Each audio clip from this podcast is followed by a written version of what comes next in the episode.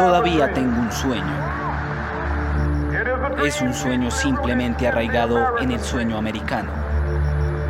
Tengo un sueño que algún día esta nación se levantará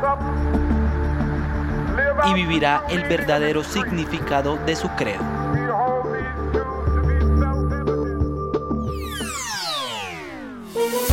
Hola, bienvenidos. Es lunes 16 de enero del 2023 y estas son cinco de nuestras noticias del día en NTN 24.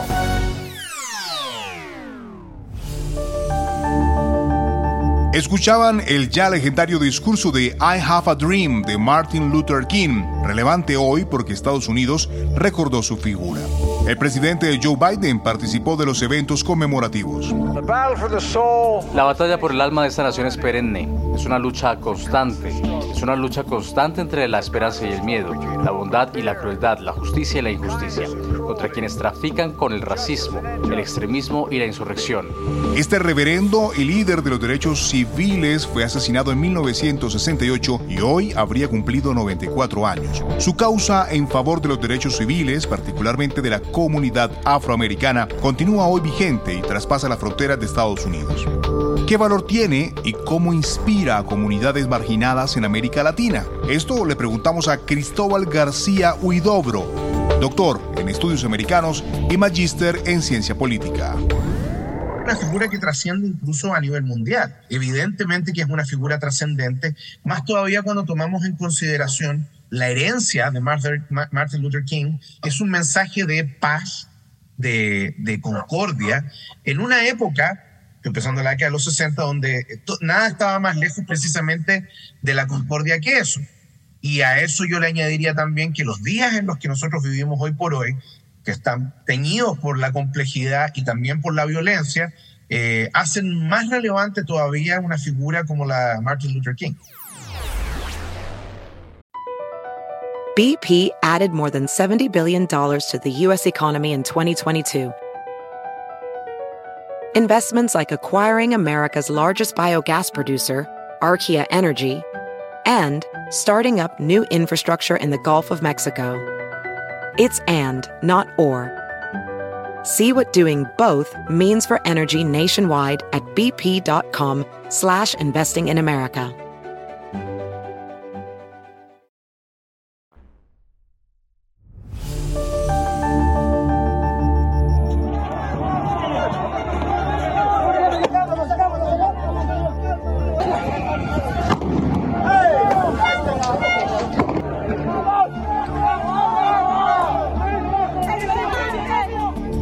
Perú vuelve a ser escenario de protestas contra el gobierno de Dina Boluarte, que sucedió a Pedro Castillo cuando este fue destituido en diciembre por intentar disolver el Congreso en contravía de la Constitución.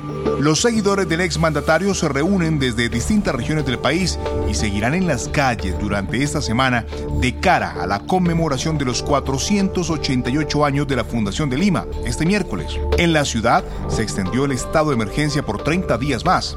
Las protestas ya dejan 50 víctimas mortales desde el 7 de diciembre. Sobre el escalamiento conversamos con José Villalobos, ex secretario general de la Municipalidad de Lima.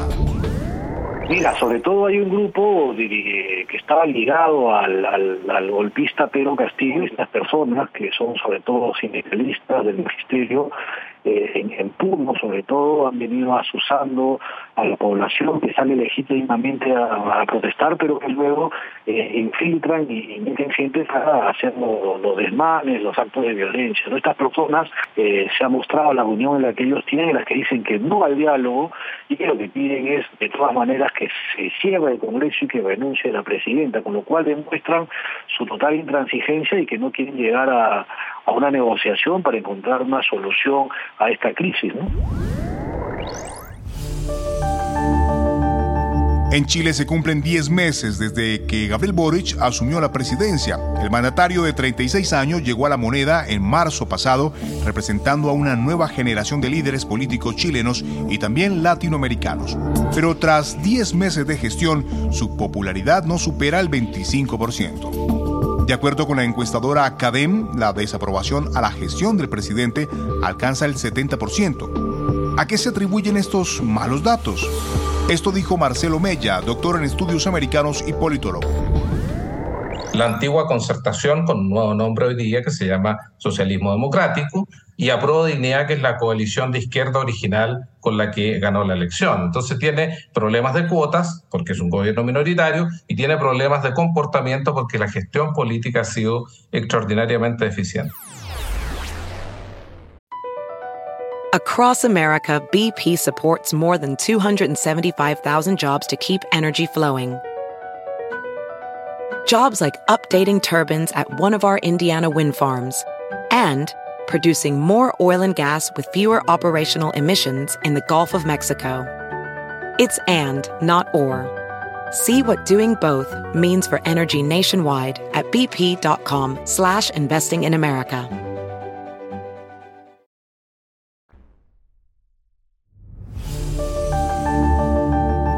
Un total de 86 periodistas fueron asesinados en 2022 por todo el mundo.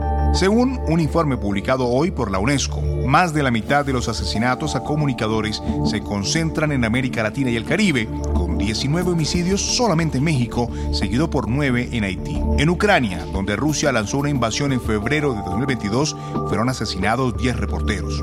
La cifra tuvo un incremento alarmante en contraste con la de 2021, que reportaba 55 periodistas muertos.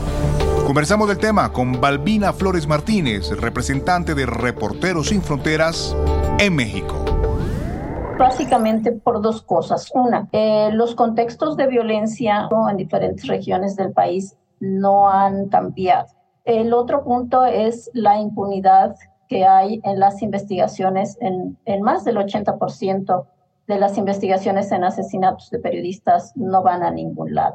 Y el tercer punto es, son los temas de seguridad, es decir, los mecanismos de protección que existen al momento no han sido lo suficientemente fuertes para poder contener y prevenir situaciones de mayor.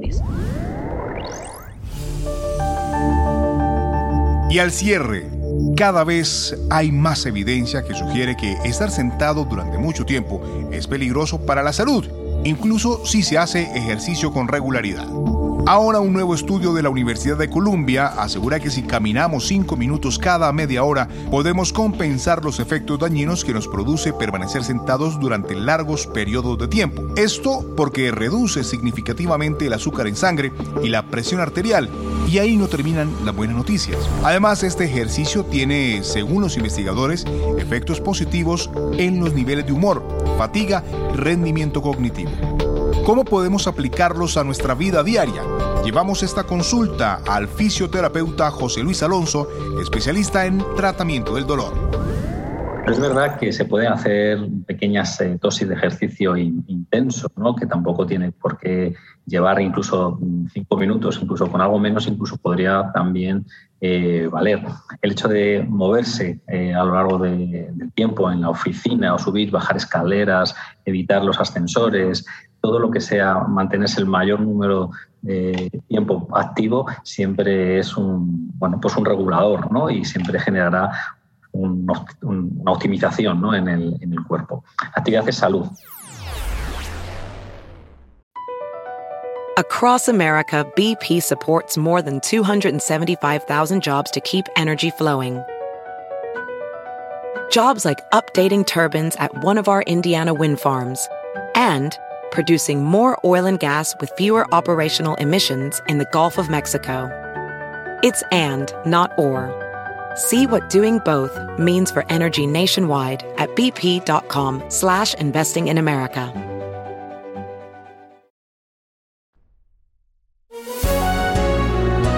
Estas y otras noticias en www.ntn24.com. Soy Hugo Vecino. Es un gusto estar con ustedes. Pueden escribirme a arroba Hugo Vecino en Twitter y arroba Hugo Vecino TV en YouTube. En el podcast de NTN24 te informamos y te acompañamos.